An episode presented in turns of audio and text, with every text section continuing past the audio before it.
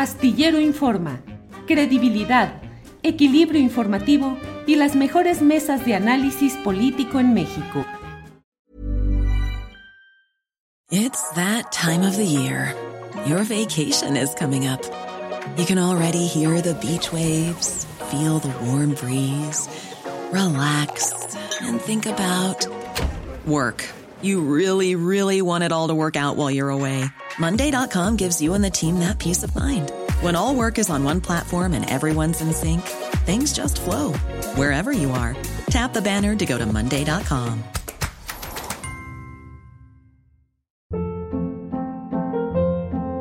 Hold up. What was that? Boring. No flavor. That was as bad as those leftovers you ate all week. Kiki Palmer here, and it's time to say hello to something fresh and guilt-free. Hello Fresh. Jazz up dinner with pecan-crusted chicken or garlic butter shrimp scampi. Now that's music to my mouth. Hello Fresh. Let's get this dinner party started. Discover all the delicious possibilities at hellofresh.com.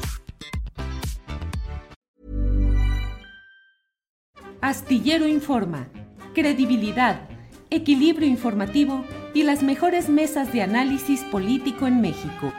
Temoris Greco, Temoris, buenas tardes. Hola, hola, hola, Julio, qué, qué- qué gusto verte y qué bueno ver que van a estar aquí también Arturo y Arnoldo. Así es, Temoris. Arnoldo Cuellar, buenas tardes. Hola Julio, muy buenas tardes. Saludos al buen Temoris y Arturo también. Arturo Rodríguez, buenas tardes. Buenas tardes, Julio. Un gustazo, como siempre, y venir a tu espacio y coincidir con Temoris y, Arnoldo. Gracias, Arturo. Arturo, vamos comenzando contigo. ¿Cómo va el tema de Ricardo Anaya? ¿Qué más te digo si las facetas, las aristas, la polémica, los memes, los comentarios están por todos lados? Por favor, danos tu punto de vista para empezar, para, para iniciar el partido con el, el primer eh, golpe al balón. Eh, dinos qué opinas sobre este tema, por favor, Arturo. Pues mira, yo, yo creo que eh, efectivamente hay un seguimiento, un seguimiento natural de la denuncia interpuesta por Emilio Lozoya, que justo eh, la semana pasada cumplió un año.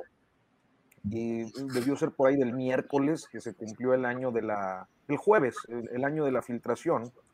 Y eh, me parece que si algo hemos eh, acusado, señalado, inclusive en, en, el libro, que no sé si salga al derecho o al revés, pero aprovecho para hacer la publicidad del México que se avecina, un libro coordinado por Julio Astillero, este, pues precisamente... Con un texto tuyo entre los otros. Uh, efectivamente, eh, me refería yo en, en ese texto, eh, pues a la lentitud con la que avanzaban los procesos que le han generado muchísimas críticas al, al fiscal Alejandro Gersmanero eh, y también eh, sobre la duda que existe respecto a diferentes denuncias. Ya eh, en su oportunidad seguramente hablaremos de, de algunas, pues por la eh, imposibilidad de verificar eh, hechos o situaciones, por el asunto de que pues hay ya demostración de algunas falsedades, entre otras cosas. Eh, el caso concreto de, de, Lourdes Mendoza a mí me llamó mucho la atención. Hace una semana lo abordaba en columna en el Heraldo, eh, porque bueno, eh, por ejemplo, ahí plantean este asunto tan inverosímil, ¿no? De la, de la petición que le hace el secretario de Hacienda, poderosísimo, al director de Pemex, poderosísimo, para que vaya y compre una bolsa en una tienda en Polanco y se la regale a una periodista este, y la tienda ni siquiera existía en ese momento. O sea, este tipo de cosas que son como muy eh, desproporcionadas de la denuncia de Lozoya, pero también otras que sí parecen tener mucha verosimilitud. Eh, y creo que eh, una de esas que tienen mucha verosimilitud es la relacionada con los sobornos a legisladores en el periodo eh, están relacionados con la aprobación de la reforma energética y entre los señalados está Ricardo Anaya. Entonces, me parece muy natural que haya una serie de diligencias para abordar esta situación de Anaya, para explorar las diferentes líneas de investigación que se puedan desprender de la, de la denuncia y que finalmente forma parte de un proceso de justicia, de procuración de justicia natural, o sea, eh, el hecho de que alguien se ha llamado a declarar o de que sea señalado en una denuncia, pues no es una verdad jurídica ni implica una sentencia. Yo no pienso que se trate de una persecución política como la que él está señalando, creo que es eh, una pataleta muy oportunista y muy bien planeada con el propósito de victimizarse y, quienes pues están eh, en abierta oposición al gobierno como parte de, su papel de opositores, eh, pues eh, respaldan esa postura de denuncia y señalamiento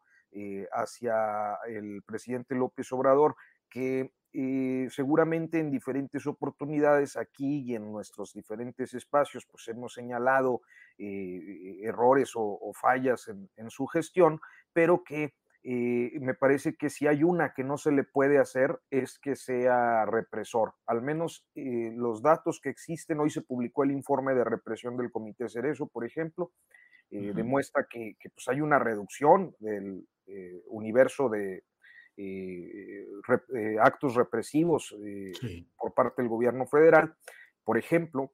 Entonces, me parece que es un despropósito. O sea, a López Obrador quizás le, podamos imputar otras cosas, pero no persecuciones políticas. Al menos esa es mi, mi, percepción de este asunto, Julio.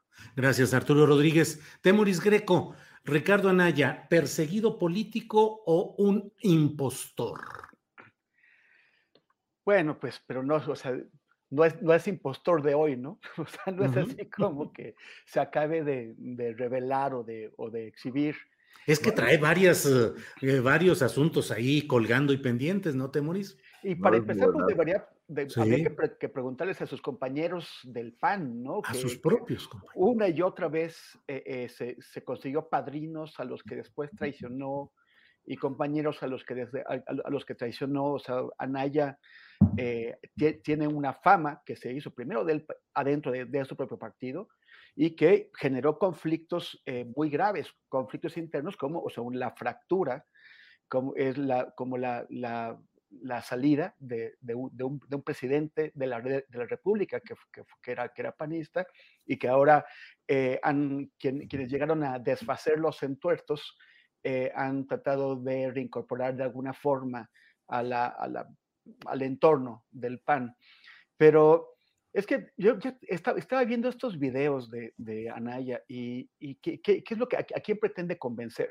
O sea, sin duda los que ya están convencidos, pues solamente les dio más elementos para seguir convencidos de, que, de que él es una, una, gran figura, pero, pero fuera de eso, esos videos yo no, no veo de qué forma, porque, o sea, porque de ni siquiera son, se sostiene su, su propio discurso, ¿no? Él dice, este, vengo a dar la cara, pero salgo corriendo del país. Y, dice, este, bueno, cita a, a, personajes de la historia y dice, no me comparo con ellos, pero evidentemente se, se está comparando con ellos. O sea, es, es, es como las, las contradicciones son obvias, están, son claras, están ahí excepto para quien, para, para quien de plano no las, no las, no las quiera ver. Es como estos eh, eh, eh, videos que ha hecho antes de viajes por la República en donde simula quedarse a dormir en el piso, en casas humildes y, y conectar con la gente, cuando, cuando en realidad tampoco nadie se, se, traga esa historia, o sea, nadie realmente le cree que lo está haciendo. O sea, el, Anaya tiene un grave problema de, de credibilidad porque pretende ser alguien que no es. Y si logró engañar a sus antiguos padrinos en el PAN, ahora ya ha quedado tan exhibido a nivel del público y, es, o sea, es simplemente no, no creíble. Pero el, tema es que además está intentando ser una réplica, una, una, una copia, mala copia, de, de, su némesis o de quien él considera su némesis, que es Andrés Manuel López Obrador. O sea, esto de, de estar acudiendo a los héroes de la historia, y de, y, de, y de recorrer el país y de acercarse a la gente, que son cosas que Andrés Manuel ha hecho toda su vida y que le salen de manera natural porque en realidad están pues en su espíritu, ¿no? O sea, es, la naturaleza del personaje quien lo lleva a, hacer esto. eh, Anaya de pronto se vuelve historiador y de pronto se vuelve viajero humilde de la República, cuando no tiene ningún antecedente que, que, le, dé como, como profundidad a esto. Y, él mismo simplemente no es, no es, creíble. Me recuerda a este artículo famoso que hizo un articulista de Reforma, Eduardo Cacha, Sí, el Cachas, que se autodenominaba. Que, de pronto se inventó a partir de, su nombre de origen italiano, se, inventó un supuesto apodo popular, el Cachas, y empezó a hablarle a la gente, este, como, como él se imagina que eso es, un, es un problema grave de la clase, eh, de, de las élites mexicanas, pensar que la gente es mucho más simple de lo que es y que la pueden entender y que pueden darle la vuelta para, para, ofrecerle a la gente lo que realmente quieren. Es bastante más honesto, o sea, si nos vamos a esto, Samuel García, el, el, el, gobernador todavía en Veremos de Nuevo León, que él no intentó eh, eh, simular que él era parte de la gente, no intentó simular que entendía a la gente al revés, se presentó como alguien muy ajeno al, al pueblo de Nuevo León, pero al mismo tiempo como una figura que muchas personas en, en Nuevo León eh, la veían como, como una aspiración. y, y, le funcionó, porque al menos no fue hipócrita, fue tal cual es, ¿no? Dijo, las cosas que, que, odiamos de él es lo que es, y a mucha gente sí la convenció. Anaya está haciendo todo lo contrario, nos está intentando mentir, pero, pero se ve, o sea, es como, como, como, el, como el vago que, que, está jugando a sacar el conejo de la chistera, pero el conejo está asomando las orejas y las patas y los, y los dientecitos. Entonces es como una, como una pena eh, realmente lo que, lo, que, lo, que, lo que está haciendo. Ya, además, este asunto de, de, de sobredimensionarse, él dice que Andrés Manuel lo quiere sacar. Porque, porque, porque, va a ser el candidato presidencial que seguramente va a ganar. Eh, ni siquiera queda muy claro que los panistas o que una parte importante de los panistas lo quieran como candidato presidencial. O sea, eso no, no se ve. Así es, gracias, Temoris. Arnoldo Cuellar, uno de los temas que con frecuencia el propio presidente de la República señala en este tipo de casos es la hipocresía. Él asegura que los conservadores, como él los llama, eh, son esencialmente muy hipócritas. Arnoldo Cuellar, ¿cómo ves esta conducta de eh, Ricardo Anaya? Eh, melodramáticamente colocándose como una Dalí de la verdad, de la defensa del derecho, un perseguido, el tono eh, grandilocuente, solemne eh, que emplea. ¿Es hipocresía? ¿Hay mucha hipocresía en ese segmento de lo que llaman los conservadores? Bueno, mira, creo que mis dos compañeros han hecho una síntesis, Arturo, de la parte que sería el sustento de la, de la acusación y temores de la personalidad de Ricardo Anaya. Yo nada más complementaría a la crisis de credibilidad que tiene, yo agregaría trastorno de personalidad, porque es realmente lo que produce esa crisis de credibilidad, ¿no? Este, este, no sé si se las crea o nomás esté actuando. Pero, pero, Julio, me gustaría ya no centrarme en Anaya, sino centrarme en su audiencia. Sí, señor. Y, y creo que es, ahí se produce otra crisis, porque Anaya no ha logrado en ningún momento levantar pasiones entre las huestes anti-López Obradoristas. No se le ve como el, que esté construyendo la gran opción para lo que quieren, que es enfrentar al presidente antes o en las elecciones o durante las elecciones estatales del próximo año y finalmente en el 24 o incluso ir con algún tipo de recursos a la, este asunto de la del mandato, ¿cómo se llama? De la, la revocación de mandato. Revocación de mandato, eso quise decir. Eh, entonces, la crisis no es solo de Anaya, la crisis es también de, como lo hemos dicho aquí muchas veces, de todo este segmento opositor que no acaba de encontrar eh, una ruta política para hacer frente al observador. ¿Dónde queda, por ejemplo, eh, te diré yo, por ejemplo, Enrique de la Madrid? Que ha construido en estos días, a partir de las elecciones, un discurso que quiere ser eh, constructivo, que quiere no pelearse con el presidente y que quiere hacer ver que hay soluciones a los problemas de México que puedan estar en las manos de una tecnocracia evolucionada, progresista, quizás con algún tinte humanista, cuando todo mundo eh, se va con la finta de Anaya y dice, ahora sí, ya tenemos candidato porque López Obrador lo va a perseguir y le va a construir una credibilidad, ¿no? Entonces ellos mismos están también en otra crisis de, soluciones al, al, proyecto político que quieren abordar, porque se reduce a una sola cosa, al anti-López Obradorismo, no hay otro tema, ¿no? Desde luego que nadie con una casa en Atlanta, con bodegas en Querétaro, eh, pues puede dar la imagen de un franciscano que recorre los caminos de México, por supuesto, ¿no? Bueno, López Obrador lo hizo porque, porque así era el individuo, ¿no? Incluso parte de, los problemas que hoy vemos es, eh, para solucionar los, problemas del país, eh, es esa visión, esa visión de, tierra, ¿no? Que, a lo mejor no lo deja despegar a, imaginar otro tipo de soluciones porque lo mantiene en una línea que le ha dado resultados políticos, aunque no se los esté dando a la crisis de la gobernanza del país, ¿no? Entonces, lo que yo vería en este episodio, además de lo patético que puede resultar el propio Anaya, que, yo creo que vuelve a ser nada más anecdótico, ¿no? Eh, a veces también eh, me imagino un López Obrador muy maquiavélico, que, quizás sí esté detrás de algunas de estas eh, salidas, de algunas de estas decisiones, echándole a perder los numeritos a la oposición, porque mientras estaban en Washington los tres dirigentes de los partidos allá tratando de construir un discurso, aquí sale lo de Anaya y, contrasta y no se puede unir y, son dos, parece un asunto de, locos, ¿no? Definitivamente. Entonces, bueno, a lo mejor tampoco es eso, a lo mejor estas conspiraciones no tienen más padre y madre que el caos que vive en este momento el debate público nacional, ¿no? Claro. Arnoldo, gracias. Arturo Rodríguez. Arturo, ya lo menciona el propio Arnoldo Cuellar, cómo se dio esta visita de los dirigentes de los partidos Acción Nacional, Revolucionario Institucional y lo que queda del de la Revolución Democrática ante la OEA para denunciar narcoelecciones. Ha habido muchas eh, caricaturas, eh, creo que es una de rapé en la cual salen los eh, dirigentes de los partidos hablando de esas narcoelecciones cuando muchos de sus gobiernos y muchas de las circunstancias de ellos, pues están afectadas del mismo asunto. ¿Qué opinas de lo que fueron a denunciar a la OEA estos tres dirigentes partidistas, Arturo? Pues mira, yo creo que eh, e, es, es, una, e, es una situación que cruza por dos eh, o tres eh, vías.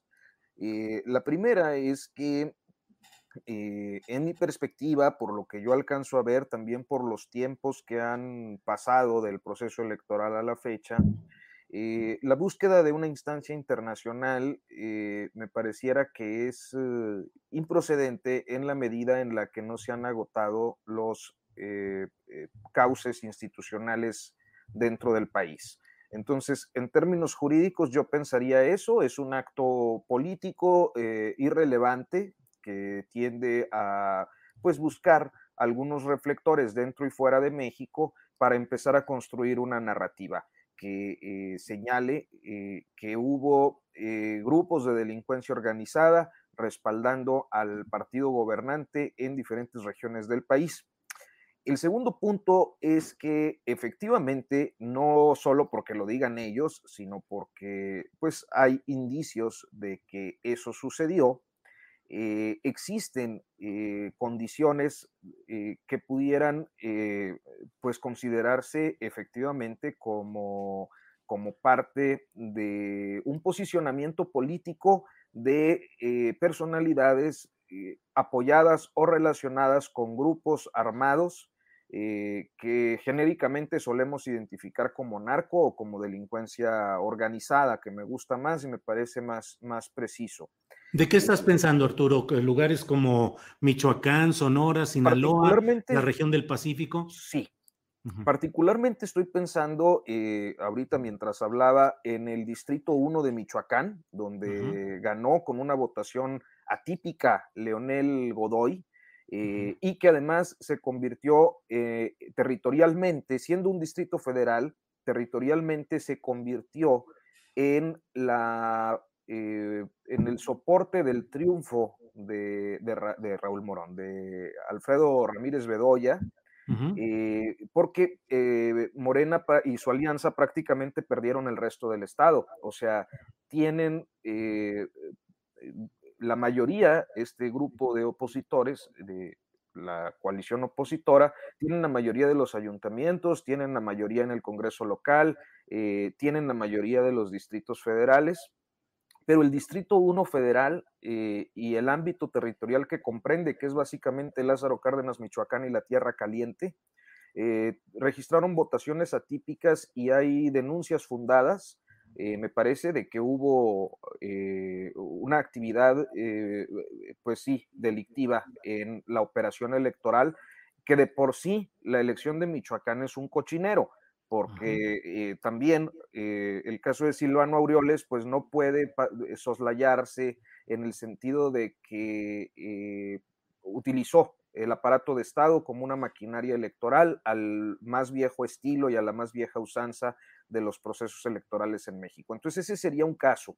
Eh, el otro caso que a mí eh, me parece que es eh, digno de atención, pues es naturalmente el estado de Sinaloa, donde también ha habido señalamientos muy, muy concretos de, de, situaciones que no pueden quedarse en el aire y destacadísimamente yo creo que el caso de San Luis Potosí, tu tierra adoptiva, Julio, eh, pues es, es uno de esos en los que no solo hay que pensar en términos de narcoelección, sino encender todas las alertas, inclusive por la propia 4T, en relación a quién es el aliado que construyeron en ese territorio. Y finalmente, eh, estos depósitos que recientemente ya los hemos eh, mencionado en ocasiones de manera muy genérica, pero que recientemente eh, el colega Ribelino Rueda documentó a partir de hacer un seguimiento de los donativos a Movimiento Ciudadano. Fue el, el fin de semana, yo vi esta información publicada en MX que que dirige nuestro, nuestro compañero, colega y amigo, este, Salvador este, Frausto. Salvador Frausto Chava. y un trabajo de Rivelino Rueda que me parece muy bien documentado sobre eh, estos depósitos millonarios que la mamá y otros familiares hicieron a las cuentas de Movimiento Ciudadano, como eh, si fuera una aportación de militante al partido, para eh, que estos fondos eh, privados, cuya procedencia desconocemos, fueran a dar a la campaña de Samuel García. Entonces, estos casos concretos a los que me he referido, me parece que más allá de que lo esté denunciando esta coalición opositora, tienen que encender las alarmas de todos, del propio gobierno, de la propia 4T y los partidos que forman parte de eso y, de quienes como ciudadanos estamos en la observación de los procesos políticos. Gracias, Arturo Rodríguez. Temoris Greco, mm, pareciera que se está, es decir, se está accediendo cada vez más a escenarios internacionales, tanto el propio Silvano Aureoles, que ya estuvo en la OEA, como ahora estos tres dirigentes partidistas, hay denuncias, hay señalamientos se está abriendo el camino con una narrativa que pueda inducir más adelante a que haya algún tipo de acciones, intervenciones o asomos de este tipo de organismos internacionales tratando de incidir en la política mexicana? o sea, yo, yo, lo veo complicado. No, no, hay, no olvido que la OEA de Luis Almagro, que Luis Almagro acaba de ser reelecto como, como secretario general de la OEA con la oposición abierta y militante de México, eh, Luis Almagro facilitó que eh, hubiera una operación en las elecciones de Bolivia de hace un par de años, en las elecciones presidenciales, para generar ese espacio de dudas sobre el proceso de conteo de votos que, eh, que, abrió el espacio para, eh, para, para, que se diera un golpe de Estado. Un golpe de Estado que no solamente eh, alteró el, el, curso de la democracia y la institucionalidad en Bolivia, sino que, que provocó muchísimas muertes, muertes de personas inocentes que se oponían eh, de manera pacífica a ese golpe de Estado. Y Luis, Luis, Luis Almagro tiene todo que ver con eso. Es una, el, tipo es un golpista, eh, además de ser una, una, figura impuesta por, por, Estados Unidos, específicamente por Donald Trump. Eh, pero por el otro lado, en México no es Bolivia. Es, por, hay mil razones, o sea, es, es una obviedad, pero, pero no es Bolivia en el, en el, sentido de que no es tan fácil intervenir en las cosas de México de la manera descarada, burda y torpe, como lo hicieron con, con Bolivia. Eh, además, México tiene estrechos, o sea, la, la, autonomía del Estado en México está mm, eh, marcada en parte por su relación con los Estados Unidos. Y, y Estados Unidos tiene eh, maneras más directas y eficaces de intervenir en México de manera discreta, sin hacer un show escandaloso como el que hicieron con el caso de Luis Almagro y la OEA. Sí creo, como dice eh, Arturo, que están, es, es parte, o sea, es un, es, es, un acto que no va a tener consecuencias a nivel internacional, pero sí están generando, como el tema de lo de Anaya, están generando una narrativa eh, ¿Qué es lo que ya habíamos visto anteriormente? Está este intento de crear la sensación de que vivimos en una dictadura, de que, de que hay represión, de que ahorita este, acabas de, mencionar que, eh, eh, o, creo que lo hizo Arturo, que el, el, informe Cerezo menciona, con, o sea, que los cerezos no, no son de, ninguna manera, digamos, parte de la 4T o, o, o algo así, sino es, un, es un grupo eh, de activistas bastante eh, radical de oposición, de izquierdas, pero ellos hicieron un informe en, el que están dando números, datos objetivos sobre la, represión. la naturaleza del Estado en México siempre ha sido represora y no porque lleguen desmanuales eso, eso, y eso se va a acabar, pero sí puedes limitarlo o limar algunos de, sus impactos y eso se siente en el terreno.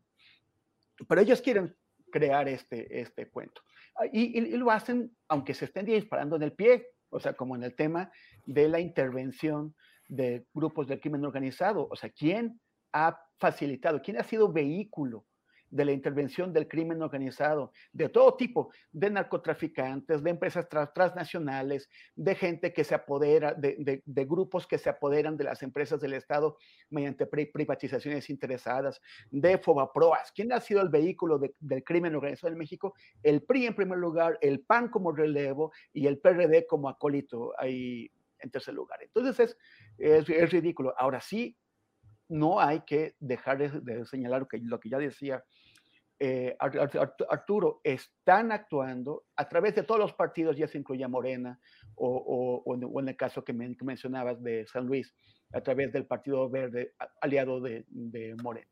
Están actuando y hay que tenerlo. Y no solamente eso, acabamos de estar con el equipo de Ojos de Perro en Taxco.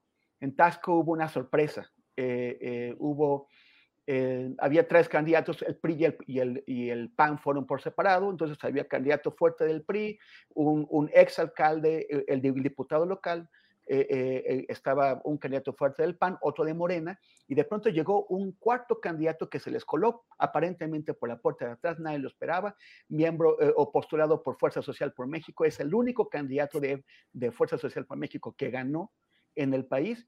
Y entonces fue una sorpresa, ¿cómo, cómo este tipo obtiene tan, tantos votos. Fue candidato, de, o sea, utilizando esas siglas, de uno de los, de los grupos de crimen organizado que se disputan el control de la zona y que operó eh, levantando gente, haciendo, eh, atacando comunidades, amenazando gente, para que algunas comunidades no se presentaran a votar y para que otras lo hicieran masivamente a favor de Mario Figueroa. Entonces, en Tasco. En Taxco. y, y, y, eso, es, eso se repite a través de cualquier sigla. De, estos partiditos que intentaban asegurarse su, su registro estuvieron realmente postulando a cualquiera, al, que se aventara.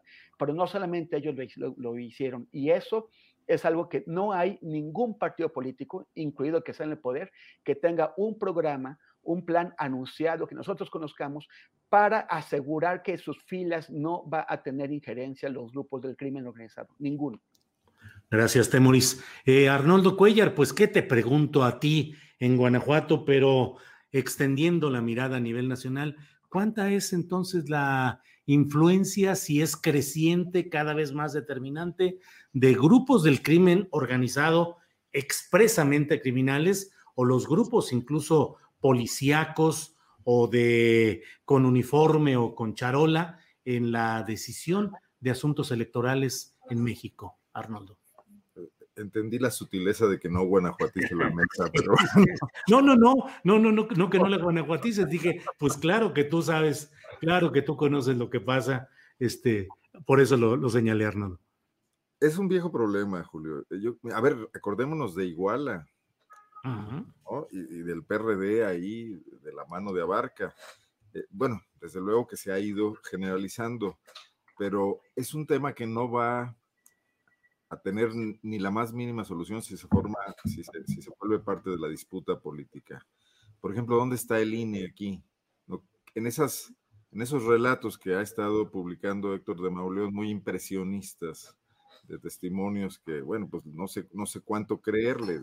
Pues, puede ser que son los que Aureoles ha estado repartiendo en todos lados, de gente que llegó, cerró casillas, les dijo ya no entren aquí a votar y se pusieron a rellenar urnas como en los viejos tiempos. ¿Y, ¿Y, dónde estaba el INE con su cuantiosísimo presupuesto para monitorear ese tipo de casos? Porque el OPLE de Michoacán no deja de ser una extensión del INE y los funcionarios designados en los órganos electorales de los estados los designa el propio INE y me imagino que tienen vasos comunicantes y hacen convenios para establecer toda la logística electoral. E, es parte de ese grave problema que traemos, que no se soluciona cuando pues, Lorenzo Córdoba está en la disputa permanente de que no se metan con él y que ellos sí saben hacer las cosas. Pues no, no las saben hacer. Y luego las fuerzas políticas que hoy están donde no les favoreció el voto, ni quizás tampoco la acción de los grupos criminales están denunciando lo que en otras ocasiones han usado. Aquí sí cabe el tema de la gran hipocresía, ¿no? Iban por el Congreso. ¿No es el Congreso el espacio ideal para que se dé un debate de esta magnitud e incluso se empiecen a tomar ciertas determinaciones? Eh, pues, festinan que lograron impedir el, el periodo extraordinario, pues que festinen otras cosas. O sea, es patético que vayan a, buscar al magro, a, instancias internacionales. Digo, tenía mucha credibilidad Jorge Castañeda cuando peregrinaba por allá pidiendo la apertura a las candidaturas independientes, él solito, bueno, con boletos de avión pagados por el Bester Gordillo, pero por lo menos se veía interesante, pero no, no, no esta, esta estructura de tres dirigentes partidistas con, importantes recursos aportados eh, por los subsidios que les proporciona el Estado mexicano a través del INE, yendo a, plantear este tema y, renunciando también a la posibilidad de resolverlo aquí con los instrumentos que nos hemos dado, ¿no? Además, recordemos que cada uno de ellos, y bueno, soy generoso porque Jesús Zambrano es, digo, lo hemos dicho aquí muchas veces, es el dirigente de nada ya prácticamente, ¿no? Creo que de un diputado que se acaba de ir del PT al PRD. Sí, sí, sí. Para que también ahí hace aire. Pero tanto Marco Cortés como, como Alito Moreno están enfrentando en sus partidos serias crisis de, representación y, van a vivir momentos delicados. Entonces también esta es una forma de un poco de fuga, ¿no? Y un poco de ir a, rescatar algo de credibilidad perdida. Estaba siendo denunciado en la unidad de inteligencia financiera hace unos días Alito Moreno, por ejemplo, ¿no? Y vaya que la de dónde cortar ahí. Eh, que por cierto está el, está el caso muy interesante de lo que está ocurriendo en Campeche con el recuento. Sí, otro asunto interesante, así es. Entonces, bueno, parte de lo mismo que mencioné hace rato, esta, esta, esta especie de callejón sin salida en el que estaban metidas las fuerzas opositoras, todas juntas, incluyendo los empresarios que los apoyan para construir el frente, incluyendo Felipe Calderón y Margarita Zavala y Vicente Fox, que salen por aquí, por allá, desentonadamente a tratar de sumarse a estos foros y que no logran constituir un discurso coherente que convenza a nadie más que a ellos mismos, ¿no? Sí, así es, Arnoldo. Muchas gracias. Arturo Rodríguez, pues... Ah, When you're ready to pop the question, the last thing you want to do is second guess the ring. At Bluenile.com, you can design a one of a kind ring with the ease and convenience of shopping online. Choose your diamond and setting. When you find the one, you'll get it delivered right to your door. Go to Bluenile.com and use promo code LISTEN to get $50 off your purchase of $500 or more. That's code LISTEN at Bluenile.com for $50 off your purchase. Bluenile.com code LISTEN. Hey, it's Ryan Reynolds, and I'm here with Keith, co star of my upcoming film, If, only in theaters, May 17th. Do you want to tell people the big news? All right, I'll do it. Sign up now and you'll get unlimited for $15 a month in six months of Paramount Plus Essential Plan on us. Mintmobile.com slash switch. Upfront payment of $45 equivalent to $15 per month. Unlimited over 40 gigabytes per month. Face lower speeds. Videos at 480p. Active Mint customers by 531.24 get six months of Paramount Plus Essential Plan. Auto renews after six months. Offer ends May 31st, 2024. Separate Paramount Plus registration required. Terms and conditions apply if rated PG. Todo va sucediendo. Ahorita podríamos dedicarnos un buen rato a hablar sobre el caso de Laida Sansores, que no deja de ser un caso muy peculiar, tantas veces que ha insistido buscando ser gobernadora de su estado natal, Campeche, eh, su paso reciente por la eh, delegación o la alcaldía ahora Álvaro Obregón, con resultados muy polémicos. Y cuando parece que ya tiene el ya tiene el nombramiento estatal de gobernadora electa por la autoridad local, pero luego viene el tribunal y coloca eh, este tema de esta súbita vocación por el voto por voto, casilla por casilla. ¿Cómo ves ese tema, Arturo? ¿Y qué tanto se puede extender a los demás casos que son Guerrero, Michoacán, San Luis Potosí y maniobras nada más del Tribunal Electoral, pugnas entre bandos? ¿Cómo ves el tema, Arturo? Bueno, muy rápidamente quiero referirme nada más a dos, a dos asuntos. Eh, el primero tiene que ver con que estoy dándole un poco de seguimiento en la medida de lo posible al chat y escuchando a mis compañeros.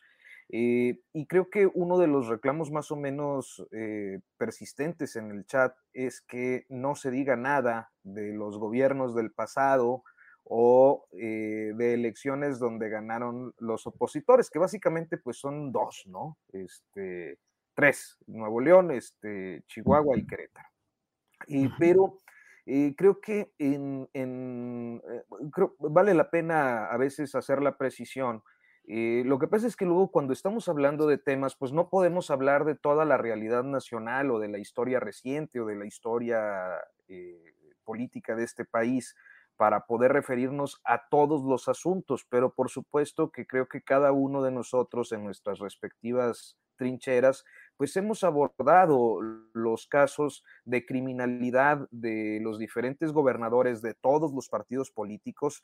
Eh, pondría el caso eh, concreto en este momento de, Arnoldo, eh, y su trabajo periodístico en el estado de Guanajuato, donde hay una administración panista pues que le ha valido ser objeto de un proceso represivo que pasa inclusive por eh, el espionaje de, sus comunicaciones y de PopLab.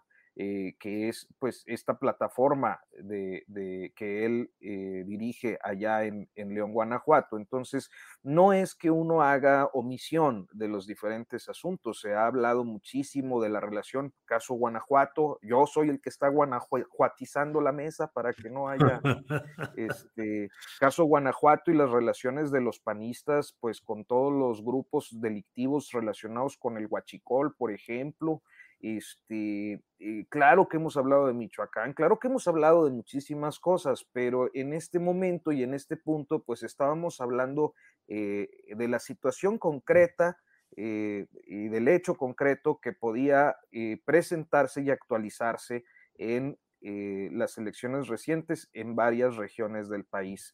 por eso, sí, aprovecho ¿Cómo estamos ahora metidos en eso del y tú dónde estabas y por qué antes no dijiste y guardaste silencio? Como si hubiéramos empezado a escribir ayer o empezáramos a hacer documentales y periodismo y libros como Temoris, eh, periodismo directo con diferentes instancias, como Arnoldo Cuellar, como tú, Arturo, como si lo hubiéramos hecho ayer. Y de repente dicen, claro, seguramente eres seguidor de Felipe Calderón, de Vicente Fox y de Peña Nieto. ¿Por qué no los criticaste? Oye, Julio, pero tú dónde estabas en, 1814 durante, durante, la batalla de, de, Cuautla? Claro, claro. es un ejemplo, es un ejemplo llevado al extremo, pero me, estaba acordando eh, que acaban de ganar eh, nuestros amigos eh, Alejandro Melgoza, Sergio Rincón, eh, eh, un premio de la CIP de investigación por el cacique del paraíso maya, este proceso de destrucción de un cenote y de una zona natural allá en, la península eh, por, una empresa de Alfonso, Romo. Y este, y me estaba acordando justo ahorita que, bueno, ahora que vi tu tweet que hace unos días, el fin de semana al respecto, Julio, y ahorita con el comentario, que efectivamente había estos reclamos que se le hacían a Sergio y a Alejandro Melgoza, que por qué no dijeron nada cuando el derrame petrolero de la sonda de Campeche. Y entonces, pues yo esa vez sí me desesperé mucho de cómo los estaban vapuleando, que les digo, pues es que cuando eso pasó, que usted está refiriendo, eh, ellos estaban como en secundaria. O sea, es que, es que a veces es, es, uh, es, muy difícil, sobre todo, y yo trato en ocasiones de tomarlo también con, con mucha calma, porque a veces pienso que hay mucha gente que ha despertado a los asuntos de la cosa pública no hace mucho y entonces empieza a conocernos y cree que formamos parte de un bando, cuando en realidad pues ha sido un trabajo de, décadas, eh, eh, en el, al menos en esta mesa de los cuatro, que hemos ido documentando diferentes ámbitos del, de, pues, sí, del poder y de, y conducta.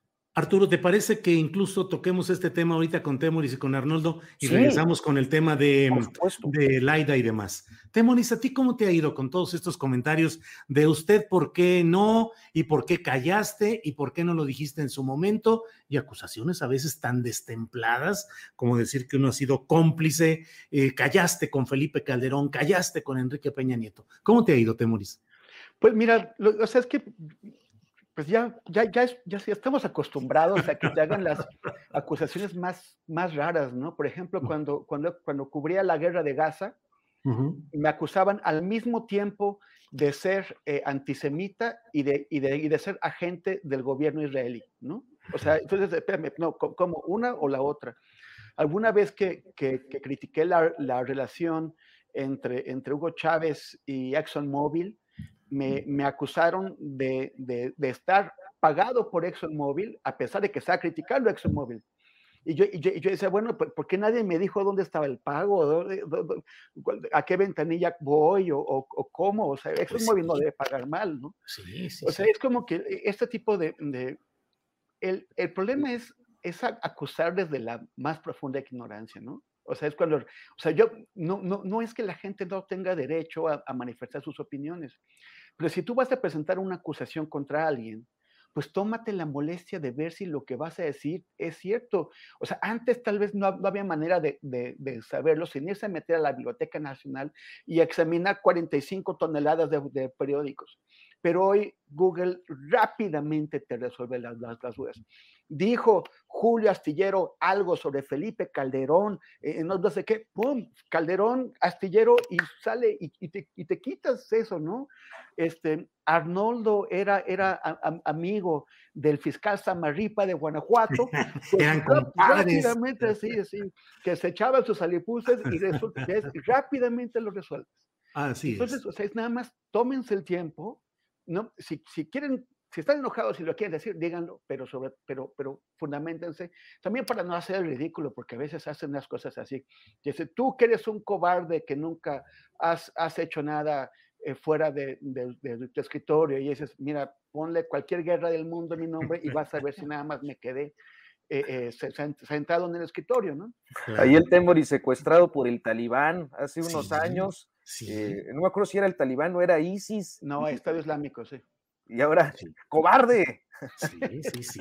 Yo un día que le hice un viernes de cubilete a Temoris, pues lo estaba entrevistando y me estaba quedando así, aunque ya había escuchado todo lo que había viajado, cuántos países había conocido, en cuántos conflictos había estado, pues la mera neta, mi querido Temoris, sí es apabullante, e impresionante. Y bueno, uno como reportero, como periodista, dice, qué envidia profesional el de todo lo que ha recorrido y ha visitado Temonis, al que ahora pueden acusar de estar desde su mullido sillón haciendo eh, guerrilla periodística de Internet, nada más, o sea, estás ahí, en fin. Bueno, eh, Arnoldo, fíjate que en estos días, por ejemplo, entre ayer y hoy, eh, nosotros publicamos artículos de opinión en mi página julioastillero.com y publicamos, por ejemplo, un artículo ayer de Ivonne Acuña, en el que de una manera irónica habla de cómo le está quitando el sueño y el apetito a López Obrador el activismo de eh, Ricardo Anaya. Es evidentemente un artículo irónico, bien escrito, fundamentado. No, bueno, pues me están mentando la Mauser, pero a mí, Julio, qué bajo has caído, Julio. Y ahí dice el título, bla, bla, bla, por Ivonne Acuña, bla, bla, bla. O sea, no hay ninguna duda, pero a pesar de eso, paz, hoy, entre ayer y hoy ha habido una cascada de señalamientos, qué bajo has caído, cómo te has vendido, qué desvergüenza la tuya, qué indigno que, que hayas escrito esto. Pues yo no lo escribí, lo escribió Ivonne Acuña, y si yo lo hubiera escrito también con ese sentido irónico, lo hubiera hecho, pero a veces es muy difícil. ¿Cómo te ha ido a ti, Arnoldo, con todo este, eh, esta metralla mediática que a veces se desata? Bueno, lo primero que quisiera decir es que yo, yo, lo, yo veo bien lo que está ocurriendo. Eh, mira, ¿sabes qué, qué no me parece? Cuando hay dinero público metido, por ejemplo, en el manejo de bots y de trolls, y evidentemente hasta funcionarios o, o, a veces colegas periodistas que se desdoblan y tienen ahí una doble personalidad y también le hacen chamba sucia a algunos funcionarios. Se ha dado mucho esto, contratos para manejos de redes sociales, ¿no? Cuando es una expresión de ciudadanos que con todo lo que conlleve, incluso con la posibilidad de no estar leyendo bien los textos, porque a lo mejor no tienen tiempo no, o no están avesados en este tema del debate público, es bienvenida eh, hasta las, los exabruptos, porque era lo que queríamos. O sea, queríamos una audiencia durante mucho tiempo que fuera más participativa, que no fuera tan pasiva. Yo me imagino que en todo esto habrá una evolución y se irán normando criterios y habrá gente que aprenderá y que empezará a ver las cosas con un poco más de profundidad que se enriquecerá un poco más con todo esto y que, y que opinará y que eso le transformará su vida también para que el día que vaya a votar sepa hacerlo de forma más informada. O sea, no me preocupa ese destape, eh, ese tono furioso, insultante, que además nos denota lo que somos y en lo que tendría que trabajar una política pública que se preocupara por educar, por elevar niveles y todo. O sea, por ejemplo, misoginia rampante, yo creo que ese es todo un tema, ¿no? Homofobia eh, también, ¿no? Eh, que critiquen a los políticos y que a los periodistas nos hagan parte del segmento que en este país ha tenido voz, opinión y ha influido en la toma de decisiones y nos arríen parejo, pues bueno, vaya y pase, la tormenta pasará, ¿no? Mira, con todo y todo, ahorita que decías lo de Temor, yo decía, no, sí está peor el ISIS que Samarripa, mano, que, bueno, más protegido, con denuncias, espionaje y esas cosas, ¿no? Entonces, pues bueno, también tampoco se puede responder a todo y, hay cosas imposibles de atender, pero pues, eh, digo, aguantemos vara, ¿no? Eh, Arturo y Temoris, Arnoldo se acaba de ganar al chat y nosotros hemos quedado en fuera de lugar. ¿eh? Gracias, Arnoldo. Gracias.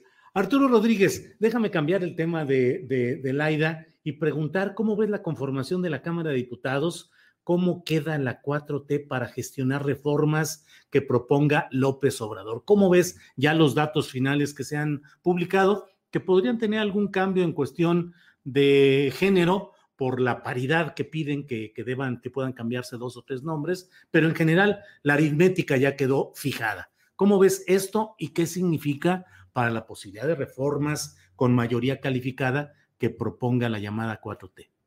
Mira, yo, yo, creo que, bueno, los números se movieron un poco y creo que en buena medida fue favorable para los grupos opositores. A mí me, me sorprendió la cifra de, del PRI en particular, que quedó... ¿70? 71, ¿no? 71, sí, 70, 71, sí. Es, es, eh, es muchísimo. Este, y, y, bueno, pues creo que no es eh, eh, tampoco algo que no se esperara en términos de lo que alcanzamos a ver con los conteos, con los tres conteos de la primera semana, ¿no? De, posterior a las elecciones.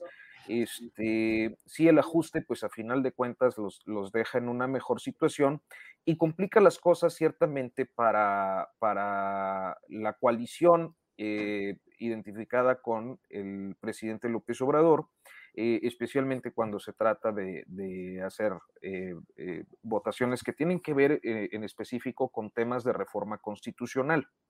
Ahora, ¿Esto es una fatalidad? Yo no lo creo.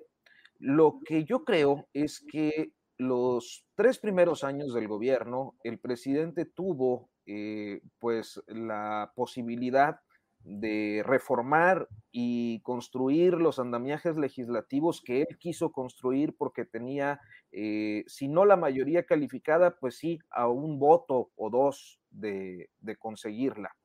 Eh, y eso, digamos que, para decirlo como es, anulaba cualquier posición de las oposiciones frente a lo que el presidente quería hacer. Ahora va a ser más difícil porque se queda, eh, si no me equivoco, debe andar por ahí de unos de entre 40 a 50 votos para la mayoría calificada. Este, y esto, eh, pues ciertamente obliga a que eh, el, presidente y su grupo, dentro, de, o sea, el grupo de partidos que lo representa en la Cámara, tenga que eh, hacer un trabajo más fino de negociación legislativa. Creo que a veces hemos proscrito mucho la palabra negociación porque, y razones hay de sobra para que sea así, normalmente las negociaciones implicaban chanchullo, implicaban corrupción, implicaban pues las cuotas que ya sabemos, los, los, diputados comisionistas que se dedicaban a bajar recursos, los temas de corrupción que estamos viendo en estos momentos con, con el caso de la reforma energética, ¿no? No en estos momentos, sino en estos años, este, y la lana que se dio para aprobar, las cosas de ese tipo. Eh, pero la negociación en términos eh, de política pura, pues implica un trabajo de acuerdo, de conciliación, de pluralismo democrático, al que creo que ahora eh, el presidente y las oposiciones al presidente tendrán que apostar. O sea, hay una reforma electoral, bueno, sí, a usted le interesa esto, a nosotros nos interesa esto otro, vamos a construir en conjunto. Yo creo que puede ser sano para el avance democrático, pero eh, a lo mejor estoy siendo muy optimista, también puede caerse en una extrapolación del conflicto, también puede caerse en una parálisis legislativa que frene cosas inclusive eh, eh, relevantes para, para el presidente.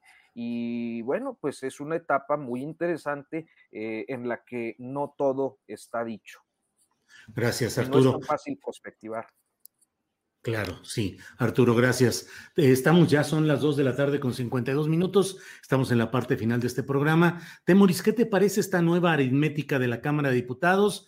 Y te pregunto si, ¿cómo, cómo ves el hecho de que en términos muy prácticos, eh, la coalición de Morena, el Partido Verde y el Partido del Trabajo ahora tendrán que buscar el apoyo numérico en las bancadas del MC, de Movimiento Ciudadano, o del PRI, que serían los más cercanos a alguna forma de negociación. Eh, ¿Eso será para bien o será para mal? ¿Triunfarán las pretensiones de conseguir eh, repartos, cuotas y ganancias como en el pasado o cambiarán las cosas? En fin, ¿cómo ves esta nueva aritmética, Temoris? Bueno, primero nada más quería, quería, quería comentar sobre, sobre, el tema anterior, que sí, o sea, Arnoldo tiene toda, toda, toda, la, razón, o sea, hay que aguantarse y ya, y nos toca eso y ya, ¿no? O sea, y, tampoco es tan, o sea, yo tampoco lo veo tan grave, ¿no? O sea, me, me, me o sea, vi algunos comentarios que, que, hicieron después de lo que dijimos y es básicamente insistir en lo mismo, ¿no? En, en, en inventar, en suponer, en, en atacar, en no consultar. Y, este, y pues bueno, así va a ser siempre. O sea, no los vamos a educar, la, verdad. Pero, pero solamente quisiera, en, el caso de las periodistas mujeres, tiene mm. el componente de misoginia que mencionó Arnold, ¿no? Y, y, que, y que es básicamente no, no solamente acusarlas de, de mentirosas o chayoteras o cualquier cosa, sino de meterse con su vida privada, de, de meterles asuntos, de incluso utilizar eh, em, programas tipo Photoshop bastante más más torpes para eh, falsificar imágenes de ellas y cosas así. O sea, pueden tomar, eh, la, violencia contra las mujeres se expresa mucho en, redes sociales, cuando son periodistas mujeres también, y, esto sí puede dar lugar a agresiones de otro tipo, que me parece que hay que estar siempre atentos a ellos y, y, combatirlas, ¿no? Ahora, este, por, lo, que decías, lo que le falta a, a la, a la Corte con precisión son 55 votos para la mayoría calificada. Así es. Y, esos votos los tiene el PRI. O sea, no los tiene MC, que queda muy lejos, tiene 23. No los tiene el PRD, pues que anda por ahí, este, acaba de ganar uno, pero, pero con eso, pues, que es casi nada. El, a quien realmente necesita seducir Andrés Manuel o Monreal o Mier, si es que eh, realmente quieren hacer, por ejemplo, pasar su propuesta de reforma electoral, es al PRI. Y el PRI lo, lo sabe. Y aunque le ha ido muy mal, ha perdido estados, tiene una crisis interna, todo eso, ellos si algo saben hacer es negociar y sacarle provecho a, lo, que, lo, que, les den. Ahora, la, la 4T también tiene otras broncas que son adentro de, su propia coalición. dejaron, o sea, la, la 4T yo, yo, creo que debió haber dejado morir al PT, que es un zombie que anda caminando solamente porque se ha colgado de, de cada grupo, que, de cada partido o candidato que en determinado momento tiene influencia pero que sin, sin la coalición que ahora hubo, hubiera perdido el registro y hubiera sido para bien del país. Y, y, también si no hubieran hecho crecer artificialmente al Partido Verde, que tiene ahora 43 diputados, cuando antes tenía 11, y eso sin obtener más votos, solamente porque Mario Delgado eh, eh, y en las negociaciones que se hicieron adentro de, la coalición, les dio un montón de, de distritos seguros que le permitió al, al verde tener un poder que significa que ya, ya no es, o sea, es indispensable para ganar la mayoría absoluta, digo, la calificada. Sin el verde, aunque tengas al PRI y a, y a Movimiento Ciudadano, no llegas a la, a la mayoría calificada. Ahora, pero además es indispensable para conservar la mayoría absoluta. Si el verde hace un berrinche, adiós mayoría absoluta. Y también si el PT hace un berrinche. Entonces, eh, eso, eso, eso coloca las, las intenciones de Morena pues, eh, bajo, bajo varias voluntades, que son básicamente voluntades, las del PT, la del Verde, la del PRI, de gente corrompida, caprichosa, que, que, busca el interés personal y de grupo, que, que, tienen el interés nacional como una cosa que es para, para, la retórica, para el discurso, pero absolutamente fuera de, de, de, del interés propio.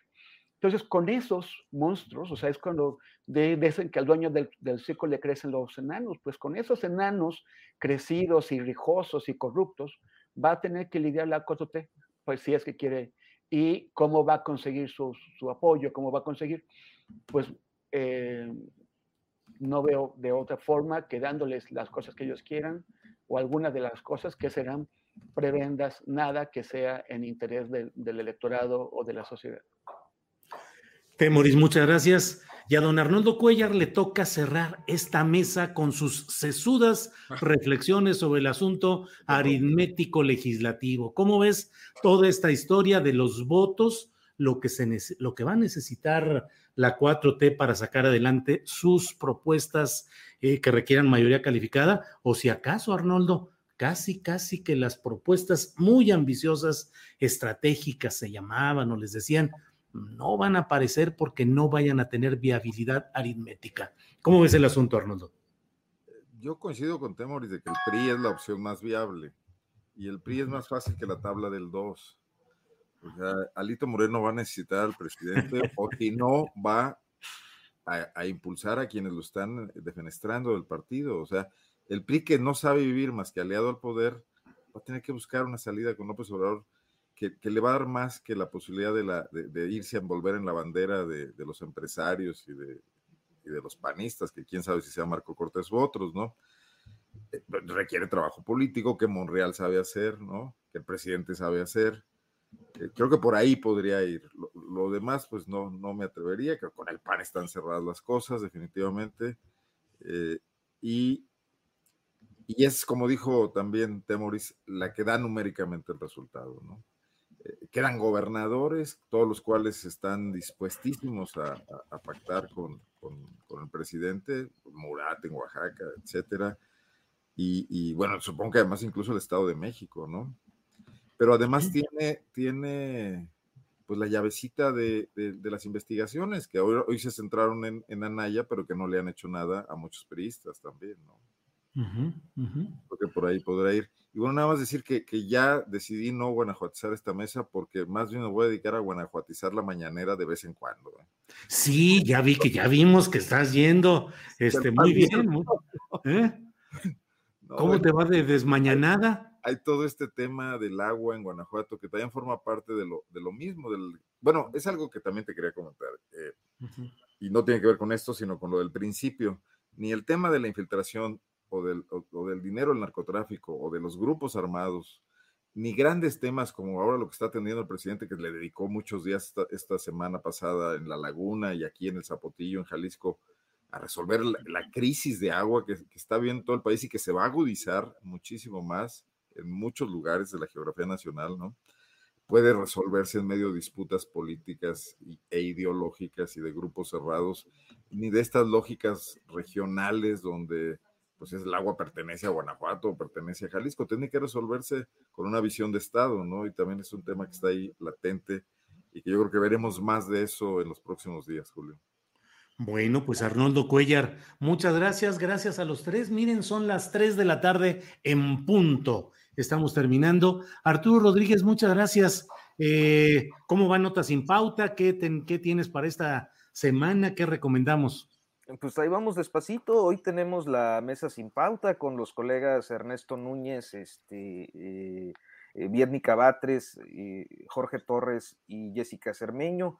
Y el jueves tenemos la, la, la mesa de México ALB con pues los periodistas jóvenes que yo considero buenísimos, algunos medio discípulos de Temoris, por cierto. Este, sí, así también lo responsabilizamos de los éxitos, pero también de los errores, ¿no?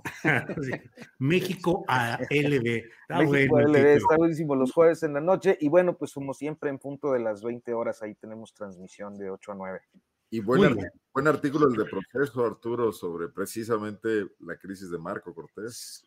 Sí, el asunto del PAN que se va a ir poniendo cada vez más intenso. Muchas gracias, Arnoldo. Este, ya que estamos aquí en el club, este, eh, pues me ha gustado mucho la, la, la, cobertura que ha venido haciendo Julio del, del, asunto del agua en la laguna, que eh, también es todo un tema junto con este otro que abordaba. Es que el agua es todo un tema en este momento en el país, ¿no? bueno, pues, creo que vale la pena estar atentos. empezó, empezó, con la crisis binacional de Chihuahua también. Y los yaquis, ¿no? El asunto del yaqui.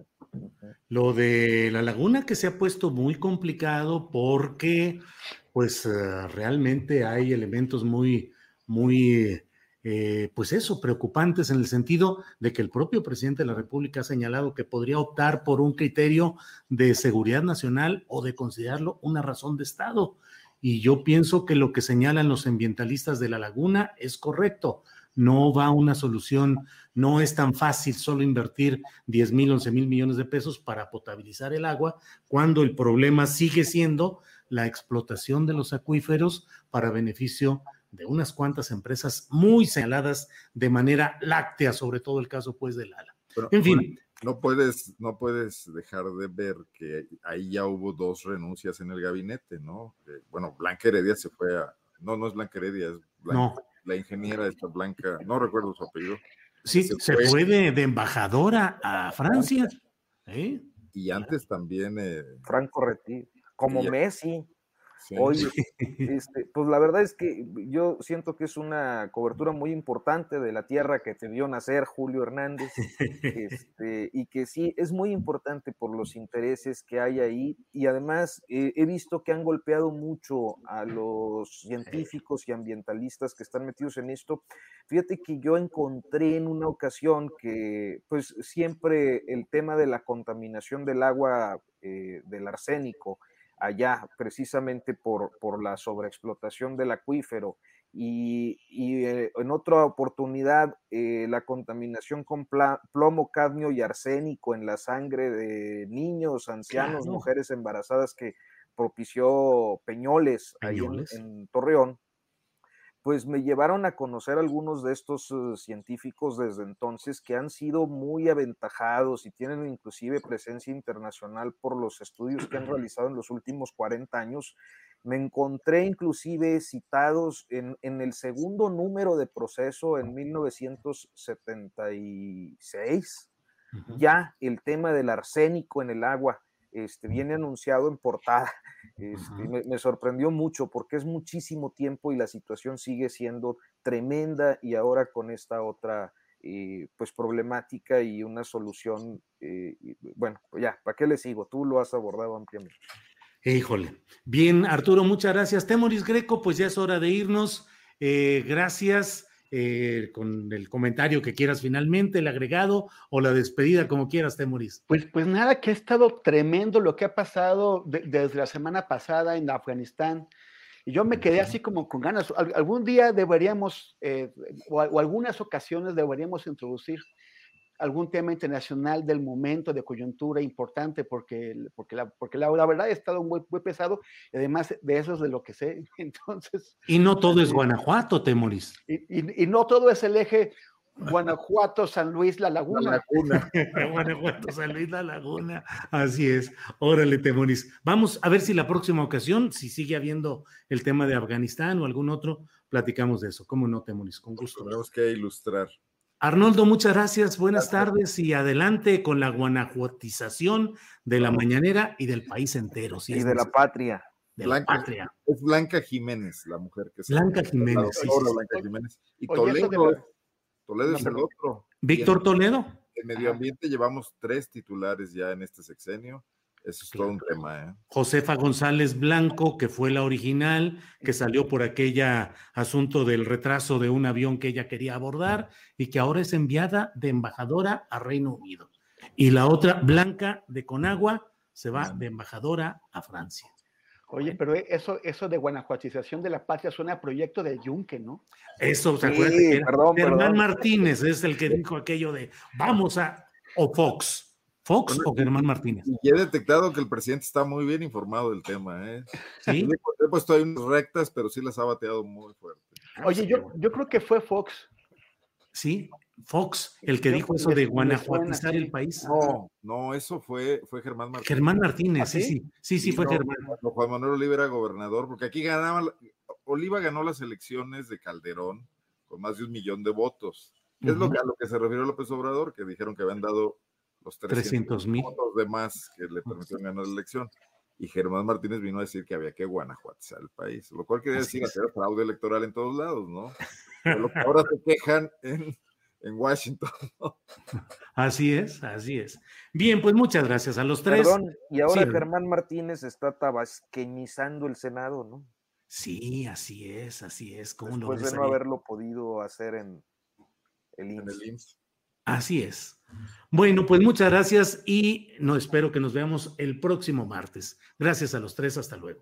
Bien, hasta luego. Saludos, Arturo, Julio. Para que te enteres del próximo noticiero, suscríbete y dale follow en Apple, Spotify, Amazon Music, Google o donde sea que escuches podcast. Te invitamos a visitar nuestra página julioastillero.com.